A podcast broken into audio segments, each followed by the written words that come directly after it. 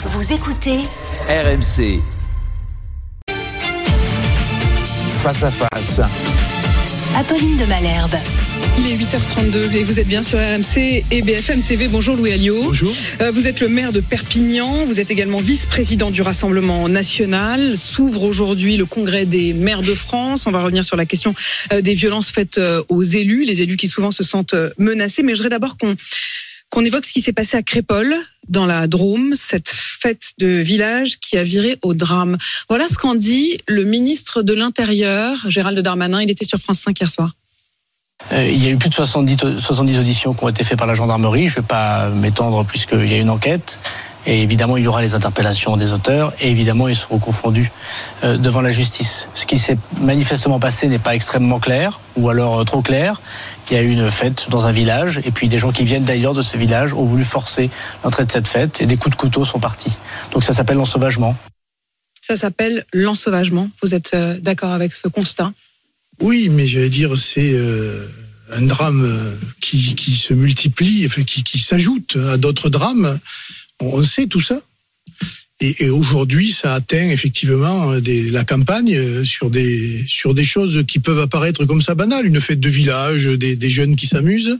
Et puis, et puis une attaque euh, qui vient de Don d'ailleurs.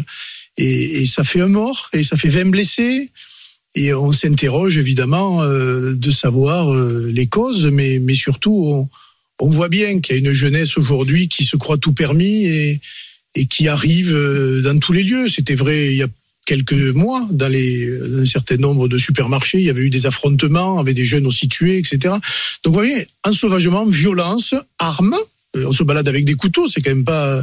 Des lames de 20 cm ont été évoquées par, euh, par plusieurs euh, témoins. Il ajoute, Gérald Darmanin, c'est une faillite générale de notre société. Il faut repenser le cadre de l'autorité. Non, c'est une faillite générale de sa société, de leur société de tous ceux qui ont gouverné la France depuis 40 ans. C'est leur faillite à eux, qui commencent pas à dire on est tous responsables. Non, on n'est pas tous responsables. Ils sont responsables, c'est eux qui ont fait des lois, ils ont été au pouvoir, ils sont au pouvoir. Ils font quoi? Ils parlent, il y a de la communication, il y a des effets d'annonce, euh, on, on, fait des textes, des textes, des textes, des textes, et pour autant ça ne règle rien. Il va bien falloir, à un moment donné, deux choses. Un, qu'ils prennent leur responsabilité en prenant des textes peut-être d'autorité, de vraie autorité pour remettre de l'ordre, et deux, et je le dis depuis toujours d'ailleurs à votre antenne, souvent je vous l'ai dit, un jour, les citoyens se défendront eux-mêmes. Mais ça veut dire quoi Ça, veut dire que vous verrez des comités d'autodéfense se créer dans un certain nombre de zones en France et ils se protégeront même puisque manifestement l'État ne les protège mais, mais pas. vous le comprenez ça ou vous le redoutez? Ah, Je le redoute, mais je, mais, mais je le comprends en même temps. Si vous avez l'État qui ne fait pas son travail, si vous avez la justice qui est laxiste et qui remet en liberté systématiquement les petits voyous qui sont arrêtés par la police, si vous, vous ne donnez pas les moyens à la police, à la gendarmerie d'assumer leur fonction de maintien de l'ordre, de renseignement, etc., eh bien, euh, les citoyens sont en danger. Non-assistance à personne en danger. L'État est responsable pour vous ah, L'État est responsable. L'État est responsable de, de, de, du bas de, de l'échelle jusque à la condamnation ou à l'emprisonnement. Mais Louis Alliot, euh, vous dites ça ne fait qu'empirer. Euh, j'ai eu ce matin le témoignage de Florent qui habite en Mayenne, qui a 40 ans, et qui disait au fond, moi j'habite euh, en Mayenne et je ne trouve pas que les choses aient empiré. Mon père me racontait, dit-il, que dans les années 70, il y avait extrêmement, il y avait souvent des moments de très grande violence. Il disait à l'époque c'était pas forcément un couteau, c'était une chaîne de vélo, mais ça n'en était pas moins violent. Est-ce qu'on n'a pas tendance à penser que les choses empirent aujourd'hui? Alors que cette violence, y compris dans les territoires ruraux, elle a existé dans les années 60, dans les années 70 il y a eu des bagarres dans tous les villages euh, et surtout dans la ruralité. Il y a toujours eu des bagarres et il y a toujours eu des faits divers. Mais cette violence, elle est de plus en plus jeune. Vous avez de plus en plus de jeunes qui, sont émancipés de la tutelle, de l'autorité des parents et qui se foutent pas mal, excusez-moi du terme, euh, de des règles de l'État. Voilà, ils font leur vie comme ils veulent, quand ils veulent, souvent adossés à des trafics. Et aujourd'hui, il faut pas se, se, se, voiler la face. La drogue commande beaucoup de comportements de ces jeunes voyous partout, en ville comme à la campagne. Et je ne trouve toujours pas dans la politique gouvernementale la volonté réelle de lutter contre ce fléau qu'est la Que drogue. faire? J'ai envie de vous poser la question directement à vous, parce que Louis Alliot, vous êtes le maire de Perpignan. Et Perpignan, euh, parmi les villes de 50 000 habitants euh, considérées comme les plus sûres, eh bien, n'arrive finalement qu'à la Bien 70e sûr. ville des 76 villes euh, classées. Pour établir ce classement, c'est des statistiques ministérielles de la sécurité qui ont été euh, prises. Euh, et c'est notamment le nombre de vols, le nombre d'agressions qui ont augmenté dans votre ville. Vous en êtes maire depuis trois ans. Bien sûr. Mais nous, on a multiplié d'abord le nombre de policiers. On est à 200 policiers armés. On a créé des postes de police dans dans les quartiers pour refaire venir euh, de la présence policière dans les quartiers. On a quand même neuf quartiers prioritaires, neuf QPV, et, et c'est vrai que la situation du trafic de drogue Quartier prioritaire de la ville. on est, on est une plaque tournante puisqu'on est une ville frontalière, on va dire, avec l'Espagne et toute la drogue qui vient justement de l'Espagne et qui traverse pour aller euh, dans les villes de France. Et donc, on a un petit microclimat euh, particulier. C'est pour ça d'ailleurs que, à ma demande, Monsieur Darmanin a fait venir pendant six mois des, des escadrons de gendarmerie mobile et de CRS pour démanteler 80 gendarmes Voilà. mobiles qui se relaient donc depuis septembre 2022. Ils sont partis là Ils sont partis là, mais mais ils se relaient euh, avec la police municipale et la police nationale. Ça crée quand même des conditions d'un retour apparent de la sécurité. Mais dès qu'ils sont plus là, Ils sont Et- partis? ils sont que ça partis? va non, on continue les Revenir? points, on démantèle les points de deal avec la législation qui est, qui est la nôtre. C'est-à-dire que le policier municipal, il peut arrêter sur le fait, mais il est obligé de remettre à la police nationale qui ensuite fait son travail. Elle peut- nous, on n'a pas de, de- de- d'autorité particulière Mais vous voyez ce que je veux dire pour régler la délinquance. Oui, Alio, Voilà. vous avez commencé en disant non, non, mais c'est pas une faillite de la société, c'est une faillite de leur société. Quand vous disiez Mais leur société, c'est euh, leur société à Gérald Darmanin et aux autres politiques qui se relaient depuis des années. Mais là, vous, vous êtes aux manettes depuis trois ans On à est- mais Perpignan. on est aux manettes. Et mais- ça reste une des villes les moins Oui, mais- sûres de France. Oui, mais moi je respecte la loi. Si demain vous nous dites la police municipale est apte à, à donner tous les pouvoirs pour pour pour euh, lutter contre le trafic, on le fera. Et il y aura les, les ordres qui seront Qu'est-ce que vous donnés. feriez de mieux et qu'est-ce que vous feriez de différent Mais sur la drogue, il faut d'abord aller voir les pays d'origine qui nous envoient la drogue. Il faut ensuite contrôler les frontières. Il faut démanteler les filières. Et puis, au-delà du répressif, il y a aussi le pédagogique. Qu'est-ce qu'on fait dans les écoles pour dire à nos jeunes, attention, c'est pas du tabac, la drogue, ça a des effets dans le temps, ça a des effets psychiatriques, psychologiques, de, de santé publique, tout ça, personne ne Mais le vous dit. pensez que si vous faites ça, vous, vous allez réussir à éradiquer euh, ce Mais à fléau de la drogue que mais tout à- le monde à subit depuis éradiquer. des années Non, mais si on ne fait rien, ce sera encore pire et on en paie les conséquences Il faut tout faire pour. Le tabac, on est arrivé quand même à limiter la consommation.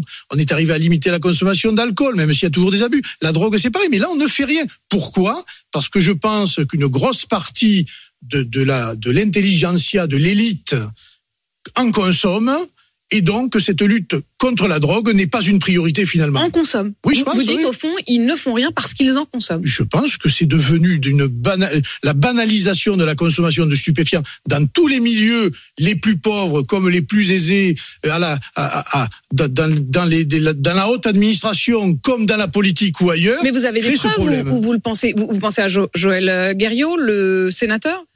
Oui, mais euh, oui, voilà, c'est un exemple. Ça, c'est l'un des exemples.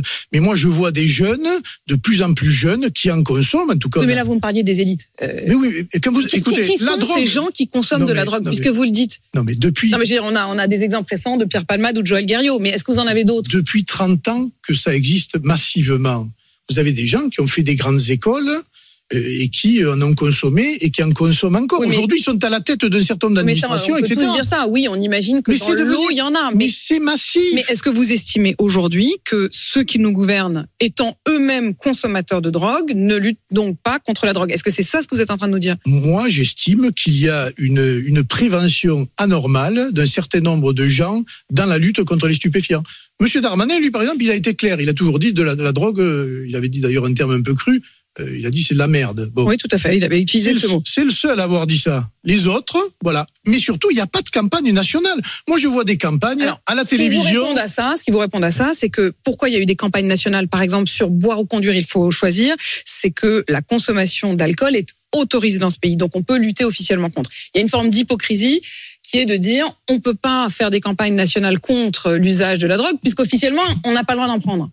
Mais regardez la psychiatrie en France. Vous avez de plus en plus de gens aujourd'hui, et d'ailleurs, ils n'arrivent pas tous à être traités, qui, qui est victime de cette consommation de stupéfiants, parce que finalement, il est assez banal et facile d'en acheter, d'en consommer, sans qu'il se passe rien. On Voilà. dit, Louis Alliot, euh, et c'est ce qui a été relevé par les enquêteurs, que le sénateur Guerriot euh, dit avoir dû s'être fourni de cette drogue, euh, vraisemblablement chez un autre de ses confrères, lui-même sénateur.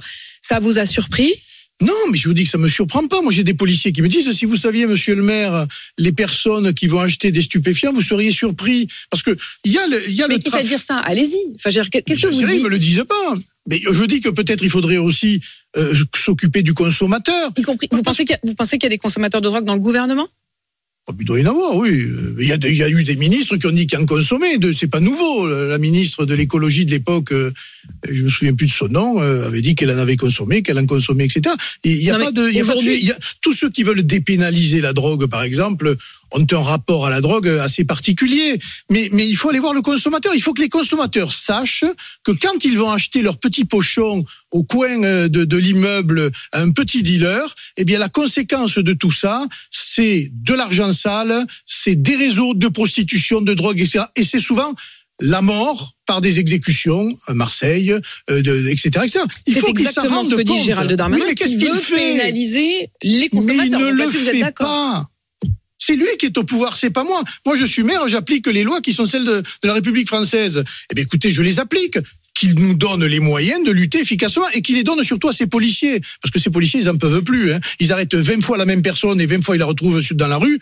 À, à force, ils sont complètement dépassés par les événements. Avant de vous interroger justement sur les maires, quand même un mot, vous avez dit que les 80 gendarmes qui étaient venus en renfort à Perpignan étaient repartis.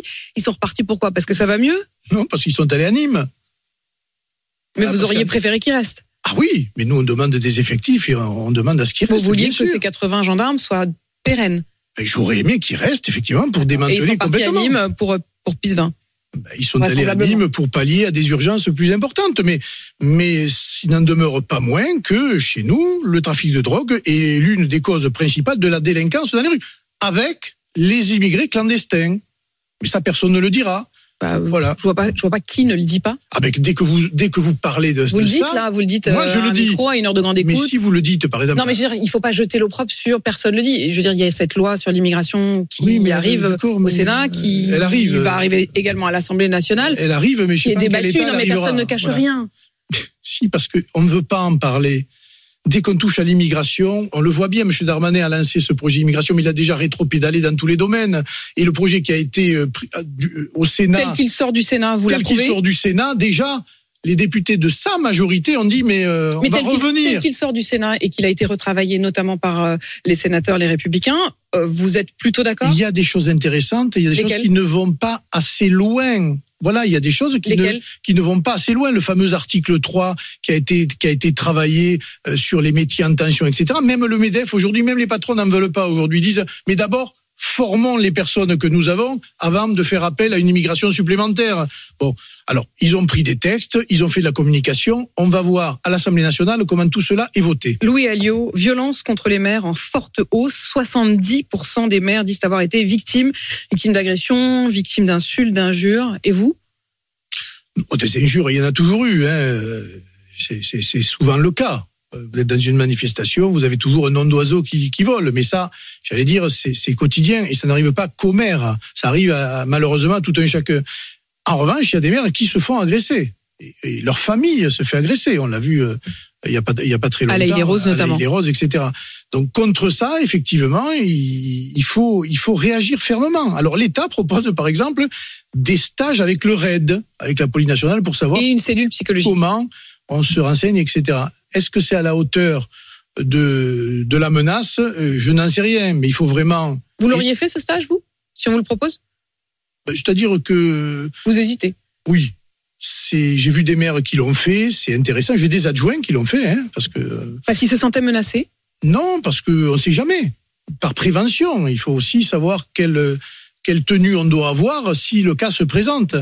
Mais euh, souvent, les maires sont, sont démunis, même si, il faut quand même le dire, hein, la, la gendarmerie en zone rurale et la police fait systématiquement le nécessaire pour que les élus exercent correctement leur travail. Faut, faut pas jeter la pierre non plus. Ils sont là et, et je peux vous dire que vous pouvez leur Vous vous demander- êtes jamais senti menacé, soyons très clairs. si, au début de mon mandat, euh, quand j'ai commencé à attaquer un certain nombre de points de deal sur la ville, euh, il y a eu un certain nombre de, de faits, euh, des descriptions sur les murs, etc. alors c'est pas des menaces directes, mais vous savez jamais d'où elles viennent les menaces. Donc, euh, mais c'est vrai que quand vous vous attaquez à un certain nombre de sujets, eh bien, on peut dire que euh, vous n'êtes plus au- aussi tranquille que si vous n'en parliez pas. David Lisnard, qui est donc le président de l'Association des maires de France, dit il y aura d'autres émeutes urbaines, on ne sait juste pas dire quand. Oui, mais je crois que c'est ceux qui, qui agitent le, le- le gouvernement. Ils ont peur de ça. Et, malheureusement, mais est-ce qu'ils ont raison d'avoir peur? Oui, ils ont raison d'avoir peur, puisque je, les émeutes qu'on a, vécues au mois de, de juin, Juin et juillet. euh, a- elles se sont produites une fois, elles peuvent se produire deux fois. Elles se sont arrêtées euh, du jour au lendemain, on va dire, mais avec une présence massive des policiers sur le terrain. Euh, on peut imaginer ces violences. Mais est-ce que vous en sentez? C'est-à-dire que je trouve que vous imaginez beaucoup de choses, vous pensez beaucoup de choses, vous pensez qu'il y a des drogués dans l'élite, vous non, non, non, imaginez beaucoup de choses. Mais, pas. est-ce a- que vous avez des signes, a- des preuves, des éléments? C'est- c'est- il suffit qu'il y ait un fait divers qui mette le feu aux poudres. La possibilité, l'hypothèse existe, elle s'est produite, donc elle peut se reproduire. Tout dépend. Qu'est-ce qui Ça mettra reste la assez théorique. non Qu'est-ce qui mettra le feu aux poudres? Euh, Je pense que M. Macron a cru que le conflit israélo-palestinien pouvait être l'un des facteurs de, de- de- de- d'agitation dans les quartiers. Pour l'instant, ça ne l'a pas été. Mais demain, il peut y avoir Mais, encore mais un est-ce que vous auriez divers. eu la même lecture d'ailleurs des faits? Est-ce que vous vous dites que l'importation du conflit euh, là-bas, ici, est effectivement un facteur euh, de division et d'explosion des violences? Non, c'est un facteur de division, c'est sûr, de fracture à l'intérieur de la société française, c'est sûr. Mais pour l'instant, j'allais dire, ça reste un facteur de violence contre la communauté juive aujourd'hui. Puisque les actes antisémites ont été multipliés par 100, je crois. Pour eux, oui. mais, mais je voudrais comprendre ce que vous voulez dire quand vous dites euh, Emmanuel Macron a cru que ce serait justement cet élément déclencheur. C'est ce qui pour vous justifie quoi son attitude Qu'est-ce qui peut justifier le fait qu'un président de la République aille en Israël, développe un discours particulier sur le Hamas, en prenant une coalition contre le Hamas, et puis tout d'un coup, euh, depuis un mois, un rétropédalage complet, avec hier un appel à M. Netanyahou pour lui dire euh, il y a beaucoup trop de, civils qui sont touchés par les bombardements, il faut arrêter ça tout de suite. C'est-à-dire, je comprends pas ce que vous voulez dire. Euh, ça peut pas être la situation là-bas qui il- il parle plus justifie. du Hamas? On parle pratiquement plus, vous le faites, Mais, mais- mais pourquoi? Parce qu'il ne veut pas froisser une partie de la population Je française. pense qu'il a peur de la réaction d'un certain nombre de personnes sur notre sol par rapport à ce conflit, oui. Et ça, ça, ça me paraît complètement fou dans notre pays aujourd'hui que l'on en soit réduit à cela, de faire attention à ce que pensent les uns et les autres par rapport à un conflit qui est... euh, Vous pensez pas que c'est dû, euh, et d'ailleurs euh, la France n'est pas le seul pays à avoir évolué là-dessus, au fait qu'il y a eu effectivement un très grand nombre de civils qui soient décédés. oui, mais non, c'est- par rapport à la population française qu'il tient ce discours. C'est une guerre, mais depuis le début, elles existent, ces manifestations et cette fracture-là. Depuis le, le massacre du 7 octobre, dont je trouve qu'on ne parle pas assez, euh, il y a des manifestations pro-palestiniennes et qui ne condamnent pas le Hamas. Mais donc on- c'est pour ne pas les froisser qu'Emmanuel Macron a changé sa diplomatie. C'est en tout cas pour ménager. On a bien vu les tergiversations du président euh, de, de- de- de- du Conseil français du culte musulman par rapport à la manifestation. Il a dit oui, je serais bienvenu si en même temps on avait manifesté contre l'islamophobie. Mais c'est pas le sujet, là, l'islamophobie. Le- le- le- le- L'explosion des faits, c'est contre nos compatriotes de, de confession israélite. Euh, Voilà, ça c'est le fait. C'est ça qui a explosé en France. Voilà. Le deuxième, c'est contre les chrétiens. Et in fine, c'est contre les, les, les donc musulmans. pour vous, Emmanuel Voilà. Macron ménage une partie de la population. Je pense qu'il est très prudent, trop prudent, et qu'il ne dit, il ne dit pas les choses surtout. Un dernier mot, puisque vous êtes justement sur les questions de religion. Vous allez remettre la crèche euh, dans la mairie? Bien sûr. Vous aviez été condamné l'année dernière. Pas tout à fait. Ah Parce bon que nous, ça s'appelle un pessèbre. C'est la culture catalane. Il y a d'autres petits personnages dans la crèche qui, C'est une crèche catalane. qui font la singularité de cela. Et d'ailleurs, le Conseil d'État l'a relevé. Et donc. euh, Il vous avait demandé, il vous avait fait payer une amende. Vous l'avez payé cette amende 100 euros par jour. Oui, non, ça c'était le pas. tribunal administratif. D'accord. Maintenant, le Conseil d'État nous a donné en partie raison. Vous retentez le coup, quoi. nous a donné en partie raison sur la procédure, donc il n'y a aucune raison que cette année, d'ailleurs la population le demande, c'est une crèche très prisée, très visitée, et il y aura même une surprise cette année parce qu'elle sera encore plus visible que l'année dernière. C'est quoi cette surprise, Alliot Ben vous verrez, euh, notre hôtel de ville est un peu particulier, c'est-à-dire qu'on ne peut pas l'avoir à l'intérieur, mais c'est autorisé sur la voie publique. Ah, donc vous allez mettre la crèche euh, devant au lieu de la mettre dedans. Exactement. Et elle sera encore plus visible. Et, et, là, ça fera plaisir, je pense, à tout le monde, y compris à ceux qui passent leur temps à taper contre la chrétienté et les traditions françaises, mais qui ont peu de mots pour condamner le Hamas et un certain nombre d'organisations terroristes ou islamiques. C'est les mêmes pour vous? Oui, c'est les mêmes. La Ligue des droits de l'homme, euh, les, les, les euh, la, la, pensée, la libre pensée, tous ces gens-là, des, des, de gauche, ont des, font un tri sélectif dans le combat qu'ils mènent sur la laïcité. Rien sur l'islam radical, mais tout contre la chrétienté. Et ça, ça me gêne profondément. Louis Alliot, maire de Perpignan, vice-président du Rassemblement national, merci d'avoir été mon invité sur RMC et BFM TV. Il est 8h52.